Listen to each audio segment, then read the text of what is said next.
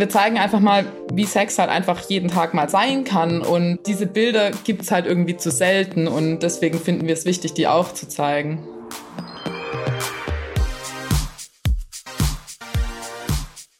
Wenn ihr den Satz hört, das ist ja wie im Porno, woran denkt ihr dann?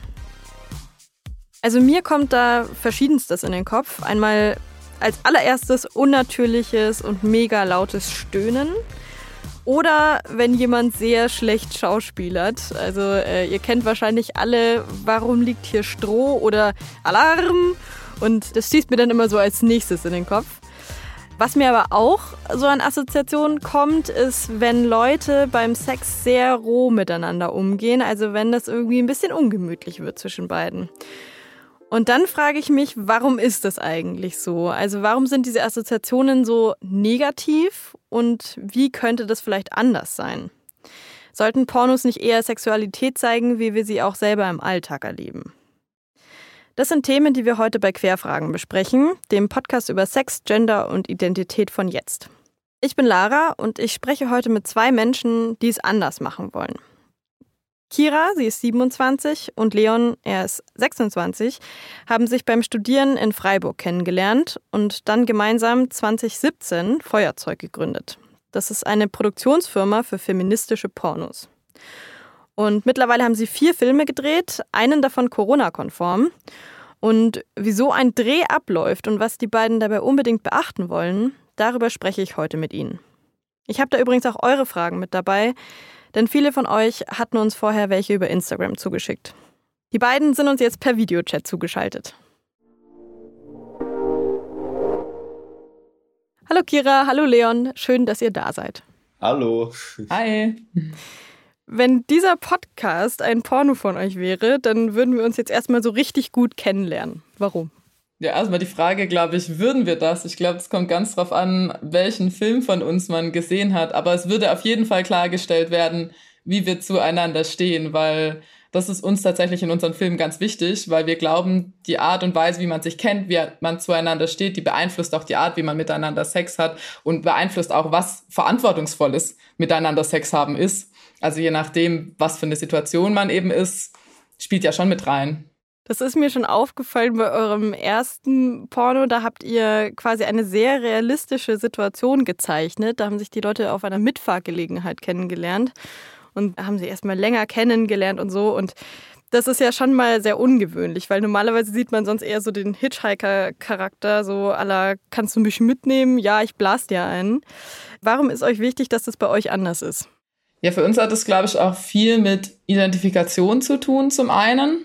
Also das heißt gar nicht, dass jetzt fantasievolle, abgedrehte Settings oder Stories in Pornos per se schlecht sind oder wir die doof finden, sondern für uns hat das auch gerade den Reiz ausgemacht, zu sagen, okay, wir nehmen eine sehr realistische Situation und stellen die halt pornografisch dar oder machen da ein Porno draus. Also das ist auch, also einerseits filmisch halt auch spannend, wie man das umsetzen kann und zum anderen auch, um eben gerade diesen Porno mal rauszuholen aus diesem sehr inszenierten und reinzupacken in, hey, wir zeigen einfach mal, wie Sex halt einfach jeden Tag mal sein kann. Und diese Bilder gibt's halt irgendwie zu selten. Und deswegen finden wir es wichtig, die auch zu zeigen. Ja, und wir, wir haben auch immer noch so einen kleinen, so eine kleine Prise Humor bei unseren Filmen dabei. Und äh, ich glaube, wir fanden es eigentlich ganz, ganz amüsant, dass unser erster Film so ein Topos der Mainstream-Pornografie ähm, mit aufnimmt, weil du hast es ja gerade selbst angesprochen. Ähm, das ist so ein Motiv, was es ganz, ganz oft in der Mainstream-Pornografie gibt. Und wir wollten das aufgreifen und es anders darstellen und es mal anders machen. Und genau, so, so kam dann der erste Film zustande. Was sind denn sonst Faktoren, die eure Pornos von Mainstream-Pornos unterscheiden? Ich glaube, das ist vor allem ein sehr cineastischer Anspruch, also ähm, dass unsere Filme eine gewisse Ästhetik haben. Dann kann man natürlich ganz klar auch mit den Produktionsbedingungen, also alles, was hinter der Kamera passiert, ist grundlegend anders. Ähm, genau, und beim, beim Filmischen ist es halt vor allem so, dass zum Beispiel die expliziten Szenen sind komplett frei. Also mhm. die werden nicht von uns vorgegeben. Klar finden da Besprechungen statt, vor allem auch mit dem Kamerateam, wie nah dürfen die Leute ran. Ne? Aber es, die expliziten Szenen sind komplett frei und das ist auch immer spannend dann zu sehen, äh, was möchten die Performer und Performerinnen zeigen. Könnt ihr einmal erklären, wie bei euch ein Dreh abläuft? Also wie findet ihr zum Beispiel die DarstellerInnen und wie macht ihr es dann? Also wie muss ich mir vorstellen, die kommen dann ans Set und was passiert dann? Genau, es fängt meistens, äh, wie du es gerade meintest, mit einem Performer-Call an. Den machen wir entweder auf Instagram oder per Newsletter. Und da ist uns vor allem eine Sache wichtig. Also wir casten zum Beispiel auch ohne Bilder, weil uns ist es wichtig, mit den Leuten zu sprechen. Also was ist die Motivation dahinter? Warum möchte man bei dem Projekt mitmachen? Das ist uns eh allgemein sehr wichtig. Ich habe mal ganz am Anfang bei einem Interview eine ganz blöde Formulierung genommen. Ich nehme sie jetzt immer äh, witzigerweise auf. Und zwar habe ich mal damals gesagt, wir wollen eine familiäre Atmosphäre schaffen. das ist vielleicht in dem Kontext jetzt nicht so gut gesagt, aber äh, es geht uns tatsächlich darum, dass alle sich wohlfühlen und wenn dann die ganzen Gespräche stattgefunden haben und alles auch mit dem Team geklärt ist und die Ideen entwickelt werden, dann und natürlich eine Location gefunden wurde, das ist mit der schwierigste Part übrigens, dann findet dann auch so ein Dreh statt und das meistens an so einem Wochenende oder auch mal eine Woche und während des Drehs haben wir auch eine sogenannte Sorgenbeauftragte, die sozusagen als neutrale Person da ist, falls Problematiken auftauchen. Ja, das war damals uns sehr, sehr wichtig, dass wir eben so eine Person am Set haben, dass es nicht zu Problemen kommt und falls es zu Problemen kommt, dass diese geklärt werden können. Ich glaube, was man vielleicht auch sagen muss, man stellt sich so ein Pornodreh dann immer super spektakulär vor und irgendwie ganz anders als ein anderer Filmdreh. Aber im Großen und Ganzen funktioniert das wie jeder andere Filmdreh auch. Man hat einfach einen Drehplan, es gibt eine Zeitplanung, jeder hat seine Position, es gibt jemand, der macht Continuity, guckt, welcher Take war gut. Die einzige Ausnahme sind dann eben die expliziten Szenen. Die mhm. sind immer One-Takes. Das heißt, es gibt genau einen Go und außer natürlich die vor der Kamera sagen, sie wollen nochmal, dann geht es natürlich auch. Aber im Prinzip, das sind die einzigen Szenen, die anders sind, weil da auch einfach dann wirklich nur Kamera und Regie, eventuell Ton dabei ist und ähm, es da eben keine Anweisungen gibt und der Rest vom Team ist dann eben auch weg. Aber alle anderen Szenen funktioniert wie jeder andere Dreh auch. Das heißt, die expliziten Szenen sind dann quasi wie so Live-Fernsehen, wo man sich dann so richtig stark konzentrieren muss, dass alles funktioniert, oder? So haben wir das noch nie verglichen, aber ja, eigentlich schon. Nur, dass man danach schon einen Schnitt hat. Stimmt. Praktisch. Ich stelle mir das ja wahnsinnig unangenehm vor, ehrlich gesagt. Also der Zweck einer expliziten Szene ist ja, Menschen zu erregen, ja? Wenn ihr jetzt mit den DarstellerInnen im Raum seid, passiert euch das nicht? Also, sorry für die sehr direkte Frage, aber ich stelle mir das ganz schwierig vor. Das ist okay, dass, natürlich, dass du das fragst. Ähm, ich würde das mal umdrehen. Also A sind wir zum Beispiel bei den expliziten Szenen nicht da, weil wir ja, wie gesagt, wollen, dass so wenig Personen wie möglich ähm, mhm. vor Ort sind. Also wenn wir eine konkrete Aufgabe da gerade haben, dann sind wir natürlich vor Ort. Aber sonst wirklich nur Regie und Kamera. Ton kann man ähm, auch zum Beispiel irgendwie fixieren. So, und das mit der Erregung ist witzigerweise nicht wirklich gegeben, weil du unglaublich konzentriert bist. Ich meine, das ist deine Arbeit. Du bist da kein Voyeurist. Äh, du bist da ein anderer äh, Teil von. Und äh, daher hat sich die, die Frage auch gar nicht gestellt. Und außerdem bist du natürlich auch extrem konzentriert dabei. Macht ihr das dann quasi alle so als Nebenjob, also so begleitend zu anderen Dingen? Oder lohnt sich das so sehr, dass ihr dann davon alleine leben könnt? Schön wär's. Äh, nee, nee, das läuft für alle nebenbei und das ist, glaube ich, für den Moment auch ganz gut. Am Anfang war es natürlich auch kritisch, wie schafft sich das Projekt zu halten, auch finanziell. Da sind wir inzwischen ein bisschen beruhigter, aber dass da jetzt wirklich Geld bei rumkommt, dafür ist, glaube ich, auch die Nische der alternativen Pornografie gerade noch zu klein da tut sich was, sie wächst. Ich habe auch den Eindruck, dass die Zahlungsbereitschaft bei den Konsumentinnen und Konsumenten ähm, steigt. Also diese Idee Pay for your Porn, auch das ist ein Produkt. Und wenn ich wissen möchte, wie das produziert wird, dann muss ich eben auch bereit sein, dafür zu zahlen. So wie ich ja auch bei einem Bio-Lebensmittel bereit bin, dafür zu zahlen, damit ich weiß dann eben, dass dann ist halt kein Glyphosat drauf. Und diese Idee, wenn ich ein gutes Produkt haben möchte, zahle ich dafür, die setzt sich langsam auch beim Porno durch. Aber es ist eben echt bisher trotzdem voll die kleine Nische. Also ihr dreht ja zum Teil mit Menschen, die nicht erfahren sind, ja? Also das sind ja keine professionellen PornodarstellerInnen, sondern Menschen, die sich bei euch melden auf Aufrufe hin. Wie erlebt ihr das? Sind die dann erstmal so unsicher, dass man dann auch diesen Zeitplan ausfüllen muss, um eben auch, ihr hattet ja vorhin auch von dieser Person gesprochen, die dann quasi da ist, wenn Leute unsicher sind und so, die sich dann um die kümmert. Ähm, wie erlebt ihr die Darstellerinnen? Also ich glaube, da, da kann man überhaupt gar nicht verallgemeinern. Wir versuchen natürlich möglichst viel Druck rauszunehmen. Für uns ist zum Beispiel wichtig, dass die DarstellerInnen vorher das gesamte Team kennenlernen, dass da schon gewisses Vertrauen herrscht, dass man nicht ans Set kommt und sich denkt, hä, wer bist du denn? Oh ja, ich mach den Ton. Sondern dass dann gewisses Grundvertrauen schon da ist, dass man sich kennt, dass eben vorher über viele Sachen gesprochen wird, wie zum Beispiel, wie nah darf die Kamera ran, welche Einstellungen dürfen nicht gefilmt werden, welche Einstellungen sehr gerne. Mhm. Dass einfach solche Fragen vorher geklärt werden, dann eben mit dem oder der Sorgenbeauftragten am Set beziehungsweise beziehungsweise dem Awareness Contact. Also versuchen wir vielen Problemen vorzubeugen. Und dass man halt zum Beispiel auch nicht als erstes eine explizite Szene shootet, wenn es sich vermeiden lässt. Das ist, glaube ich, auch sowas, was da reinfällt. Aber am Schluss kommt es einfach drauf an. Ne? Also bisher hat es immer gut funktioniert, aber es ist sicherlich ein bisschen mehr Vorbereitung notwendig. Also wir haben jetzt tatsächlich auch einen Film mit professionellen Performern geshootet. Das war auch cool, war auch eine schöne Erfahrung. Also ich glaube, es funktioniert beides voll gut. Mhm. Was ist denn das überhaupt, ein feministischer Porno? wir, wir definieren das immer auf oder über zwei Ebenen. Also einmal die, wie angesprochen, schon die Produktionsebene, wo es darum geht, dass Frauen in Schlüsselpositionen besetzt sind, zum Beispiel als Produzentin oder als Kamerafrau. Ähm, da sind natürlich dann auch Dinge wie eine klare Verträge, also das berühmte Kleingedruckte gibt es dann nicht. Ähm, es geht um egalitäre Bezahlung.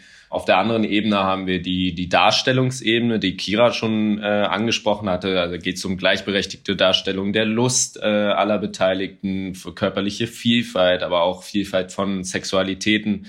Und was uns dann noch unglaublich wichtig ist, das sind tatsächlich auch unsere einzigen Vorgaben, falls man das so sagen kann, bei den expliziten Szenen, die Darstellung von Consent, also die Zustimmung, mhm. die gegenseitige Zustimmung. Das kann ähm, per Gestik, Mimik passieren, aber auch sprachlich passieren und sind da die beiden Ebenen sehr wichtig, weil wir finden, das wird noch zu wenig gezeigt. Und dann natürlich Safer Sex, was wir finden, wird auch zu wenig gezeigt. Ich glaube, es ist auch wichtig zu sagen, feministische Pornografie ist ja inzwischen auch so ein bisschen ein feststehender Begriff.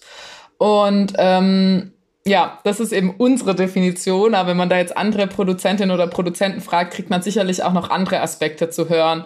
Und so eine klassische Situation fragt man drei Leute, kriegt man vier Antworten.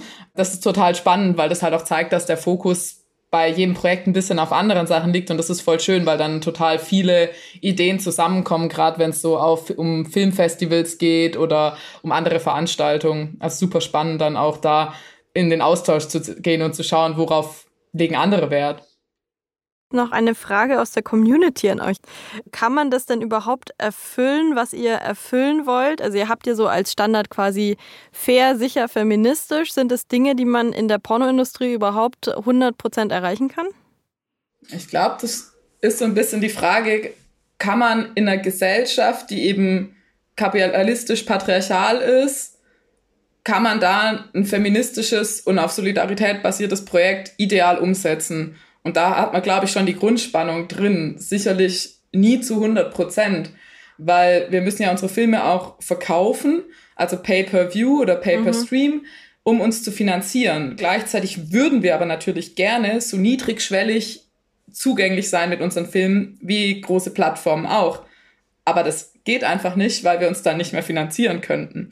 Und solche grundlegenden Dilemmata begegnen uns in unterschiedlicher Größe natürlich immer wieder und an manchen Punkten ist es einfach ein Abwägen. Aber ich glaube, es ist ganz wichtig, trotzdem ein feststehendes Leitbild zu haben, auch wenn man es vielleicht gerade jetzt im finanziellen Bereich noch nicht überall erreichen kann. Genau, und dieses feststehende Leitbild, das überträgt sich ja bei uns auf jeden Fall ähm, auf die Frage, wie wir produzieren wollen und was wir zeigen wollen. Und da versuchen wir sehr, sehr nah an unsere Ideale ähm, heranzukommen.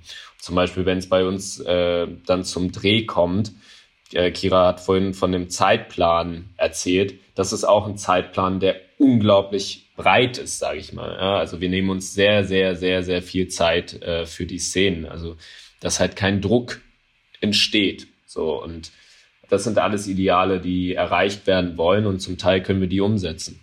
Warum fühlt ihr denn eigentlich überhaupt die Notwendigkeit, dass ihr jetzt gerade auch noch selber Pornos produziert? Also es gibt ja, wie ihr richtig sagt, auch schon relativ viele feministische Pornos, sicher viel weniger als Mainstream, sagt ja schon allein der, das Wort. Aber ähm, zum Beispiel Erika Last ist ja super bekannt. Warum gebt ihr noch eure eigenen Produktionen dazu?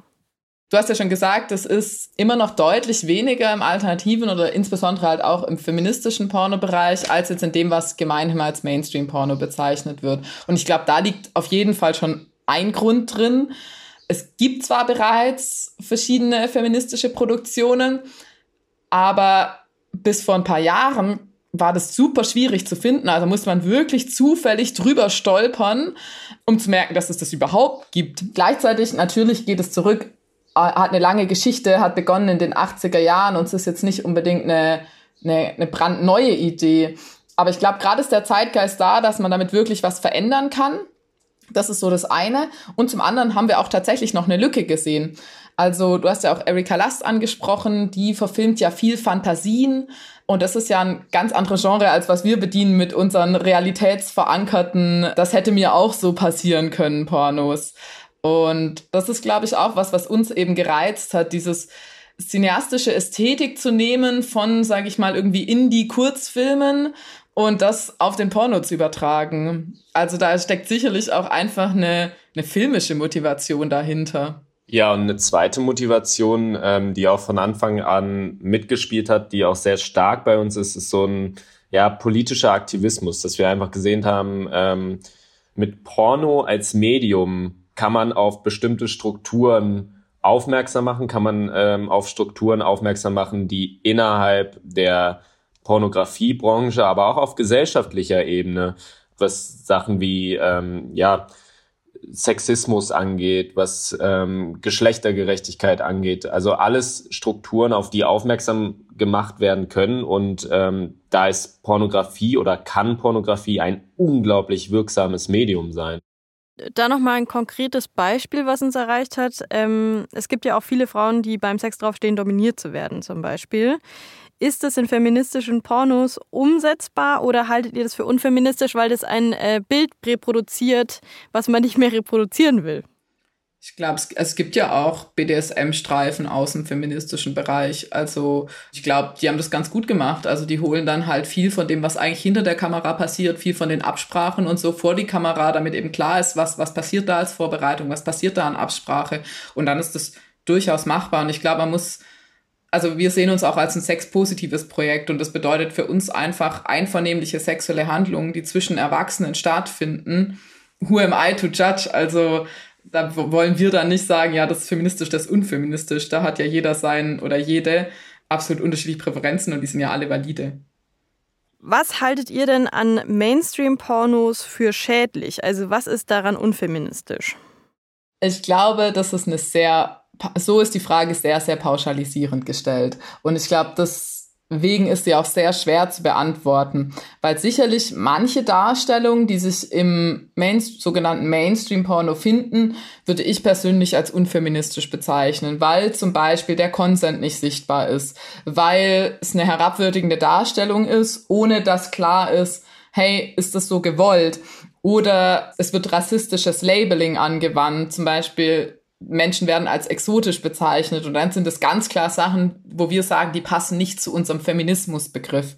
Gleichzeitig muss man aber sagen, es gibt sicherlich auch auf den großen Plattformen Filme, die von der Ästhetik oder von den gezeigten Bildern auch voll in Ordnung sind aus unserem Feminismusverständnis raus. Ich glaube, diese pauschalisierende Zweiteilung ist sehr, sehr schwierig. Also es ist eher ein Gradient. Dann gebe ich euch mal ein Beispiel. Also ich habe auch auf Instagram, beziehungsweise meine Kollegin Johanna hat auf Instagram äh, mal rumgefragt, was die Leute an Pornos oft stört. Und da waren die Antworten hauptsächlich, ich gebe euch jetzt mal die drei Hauptantworten, ja. Ähm, einmal, es geht oft nur um die Befriedigung der Männer, haben Leute geschrieben. Es wird ein unrealistisches Frauenbild dargestellt. Und Frauen werden als Objekte inszeniert und Konsent, das sagt er ja auch immer wieder, und Emotionen sind da gar kein Thema. Da würden wir auf jeden Fall zustimmen. Das sind Sachen, wo wir sagen, die passen überhaupt nicht zu unserem Feminismusverständnis. Ungleichberechtigte Darstellung von Lust, eine objektifizierende Darstellung von Frauen, aber zum Beispiel auch Transpersonen werden sehr, sehr oft fetischisiert dargestellt in vielen Pornos. Das sind definitiv Sachen, die wir kritisieren und wo wir sagen, hey, das wollen wir anders machen. Das sind alles Dinge, die sich auf die Darstellungsebene beziehen. Und auf der Produktionsebene ist es auch noch ein ganz großer Teil und das ist auch etwas, ähm, da, da bin ich wirklich auch stark kritisierend, weil da die Produktionsbedingungen unglaublich undurchsichtig sind. Also zum Stichwort Transparenz. Ja, was werden da eigentlich für Verträge abgeschlossen? Wie wird da eigentlich produziert? Wer verdient damit eigentlich Geld? Das sind all solche Dinge, ähm, die unbeantwortet bleiben bei den meisten Produktionen äh, der Mainstream-Pornografie. Ihr habt jetzt schon mehrfach so angedeutet, dass ihr für die viele Zeit, die ihr dann auch braucht, quasi, damit sich die Leute kennenlernen, etc., ihr müsst euch ja irgendwie finanzieren. Könnt ihr einmal kurz sagen, wie ihr äh, das genau schafft? Also, wie kann man eure Pornos kaufen? Und wie sieht es auch mit Bezahlung bei eurem Team aus? Zu der Finanzierung der Filme, das läuft über unser sogenanntes Brückenmodell. Also wir haben den ersten Film aus eigener Tasche vorfinanziert, weil wir es auch sehr, sehr schwierig haben mit Fördergeldern oder Unterstützung. Also sobald man sich bei einem Startup-Wettbewerb äh, damals beworben hat und äh, da liest, äh, die lesen das Wort Porno, dann ist es eigentlich schon vorbei. Sprich, der erste Film wurde dann aus eigener Tasche vorfinanziert. So. Wie viel kostet denn so ein Film?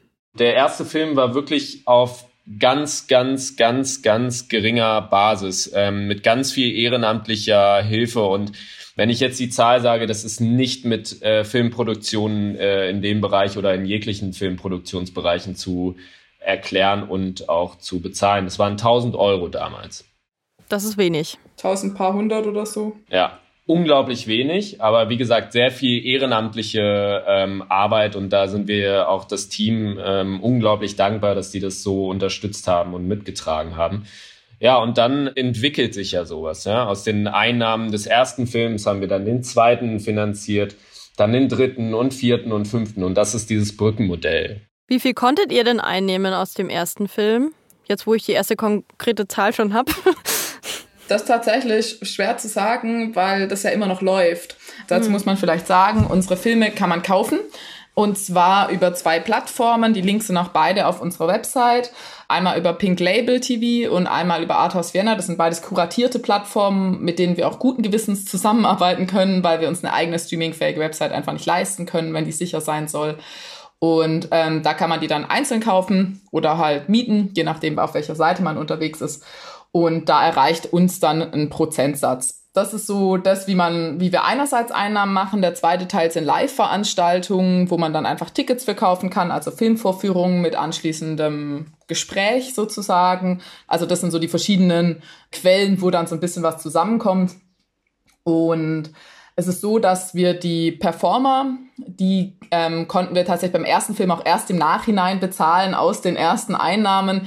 Das können wir jetzt, wenn wir drehen, tatsächlich direkt. Das ist schon mal voll der gute Fortschritt also dass wir die direkt bezahlen können. Beim Team ist es momentan so, dass es eher eine kleine mini-pauschale Aufwandsentschädigung ist, was schon mal mehr ist als beim ersten Film, aber mhm. weil es da halt, weil wir da gar kein Geld quasi hatten, aber da sind wir noch weit weg von dem, was wir bezahlen möchten.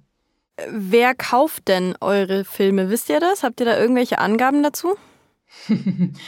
Also wir hoffen auf jeden Fall erstmal nur volljährige Menschen. Das ist ganz wichtig.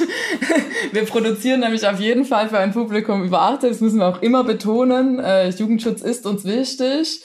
Ja, tatsächlich äh, sehr, sehr gemischt. Also wirklich von dem Milieu, wo man sich denkt, okay, das sind die, die das kaufen, irgendwie so 25 bis 35, linksliberal, feministisch angehaucht, viele Frauen, bis hin zu irgendwie Menschen über 50, wo dann manchmal auch fragen können, hey, produziert ihr nicht auch noch DVDs? Das mit dem Streaming finde ich irgendwie seltsam. Also wirklich sehr, sehr gemischt und ich würde auch sagen, von den Geschlechtern her sehr gemischt. Also wir haben, glaube ich, als Social Media ein bisschen mehr weibliche Followerschaft, aber in dem, was wir so an Rückmeldungen erhalten, per E-Mail und so, ist es sehr ausgeglichen. Nachdem ihr ja euch auch feministisch nennt, ähm, geht immer so ein bisschen die Frage auf, auch bei unseren Userinnen ist die Frage aufgegangen, ob das irgendwie so besonders sich an Frauen richtet. Das habt ihr jetzt gerade schon so abgewiegelt eigentlich, finde ich. Wie sieht es denn mit queeren Menschen aus? Also schließt ihr die da explizit ähm, mit ein, zum einen in die Drehs, zum anderen ähm, aber auch in die Zielgruppe, die ihr erreichen wollt? Ja, ganz klar. Also queere Repräsentanz ist definitiv was, was in unserem Feminismusverständnis auf jeden Fall mit drin ist. Also wir sagen, Feminismus bedeutet für uns, sich aktiv für die Gleichberechtigung aller Geschlechter einzusetzen und ganz bewusst nicht zweier Geschlechter. Also unser letzter Film, der da jetzt rauskommt, haben wir auch mit zwei transmaskulinen Performern gedreht. Also das ist uns schon auf jeden Fall ein Anliegen. Das ist kein Projekt, was irgendwie äh, weiterhin binäre ähm, Codes in die Welt rausschicken möchte. Wir haben auch lange darüber diskutiert, was ist unser Feminismusbegriff. Und der ist bewusst etwas offener gestaltet und äh, nicht, nicht sehr explizit, weil wir da auch nicht so wirklich Grenzen setzen wollen, weil das ist, glaube ich, immer eine relative Schwierigkeit, ganz, ganz extreme feste Grenzen selbst bei einem Feminismusbegriff äh, zu setzen. Zum Schluss würde ich gerne einmal, weil ihr das jetzt auch mehrfach im Podcast thematisiert habt, nämlich euer Bedürfnis, das Ganze aus der Tabuzone rauszuholen. Warum ist das so wichtig? Also warum sollte man Sex und Pornos aus dieser Schmuddelecke befreien? Also ich glaube, es hilft, wenn man das nachvollziehen möchte, es ist bewusst zu machen, dass der Porno eins der weltweit am meisten konsumierten Medien ist und gleichzeitig eines der am unreglementiertesten. Wenn wir jetzt annehmen, dass Medien uns beeinflussen, so wie wir es ja bei allen anderen Medien tun. Also wir sagen irgendwie, geschönte Körperbilder auf Instagram sind schlecht, weil die einem schlechtes Körperbild vermitteln. Oder mit dem gleichen Argument werden Castingshows oder so kritisiert. So, also viele andere Medien wird es zugestanden, dass sie einen Einfluss haben. Und in der negativen Art wird es auch dem Porno zugestanden, indem er verteufelt wird, indem er sagt, das verdirbt unsere Jugend, da wird auch Druck aufgebaut und das ist eben, das ist natürlich richtig. Es ist ein Medium, was beeinflusst, es ist aber auch ein unreglementiertes Medium und gleichzeitig ist es ein Medium, über das nicht gesprochen wird. Mhm. Bei anderen Medien, die Einfluss ausüben, da haben wir eine gewisse gesellschaftliche Reflexion des Ganzen. Da haben wir eine gesellschaftliche Diskussion darüber, dass das uns beeinflusst. Da ist ein Problembewusstsein vorhanden und da wird auch darauf eingegangen, dass da eine gewisse Medienkompetenz vonnöten ist und dass die eben vermittelt werden muss, dadurch, dass eben darüber gesprochen wird, dadurch, dass es reflektiert wird. Und das fehlt eben beim Porno, absolut. Also diese öffentliche Diskussion dessen, was für Bilder sind das, was machen die mit mir, was sehe ich da, was sehe ich aber eben auch nicht. Also wo ist das Kondom, wo ist das Lecktuch? Und ähm, genau diese Sachen, wenn da mehr drüber gesprochen wird, dann ist da mehr auch das Bewusstsein dafür da, hey, es ist ein inszenierter Film. Das ist, also diese Distanz zu, kann dann eben auch eingenommen werden und das ist eben unser Anliegen da dahinter. Ich höre da auf jeden Fall raus, dass ihr dieses Projekt hauptsächlich deshalb macht, weil ihr wollt, dass man über Sex und Pornos spricht. Und das haben wir heute tatsächlich erfolgreich getan. Vielen Dank, dass ihr beide da wart und habt noch einen schönen Tag. Ich verabschiede euch. Ja, vielen, vielen Dank für die Einladung und äh, den schönen Tag wünsche ich natürlich ebenso. Auch von mir. Ciao, ciao. So, das war's auch schon wieder mit dieser Folge von Querfragen. Danach gehen wir in die Sommerpause. Wenn ihr die nicht ohne Querfragen überstehen solltet, dann könnt ihr natürlich gerne immer auf jetzt.de vorbeischauen. Da veröffentlichen wir jeden Freitag auch schriftliche Querfragen. Habt einen schönen Sommer und bis ganz bald. Tschüss!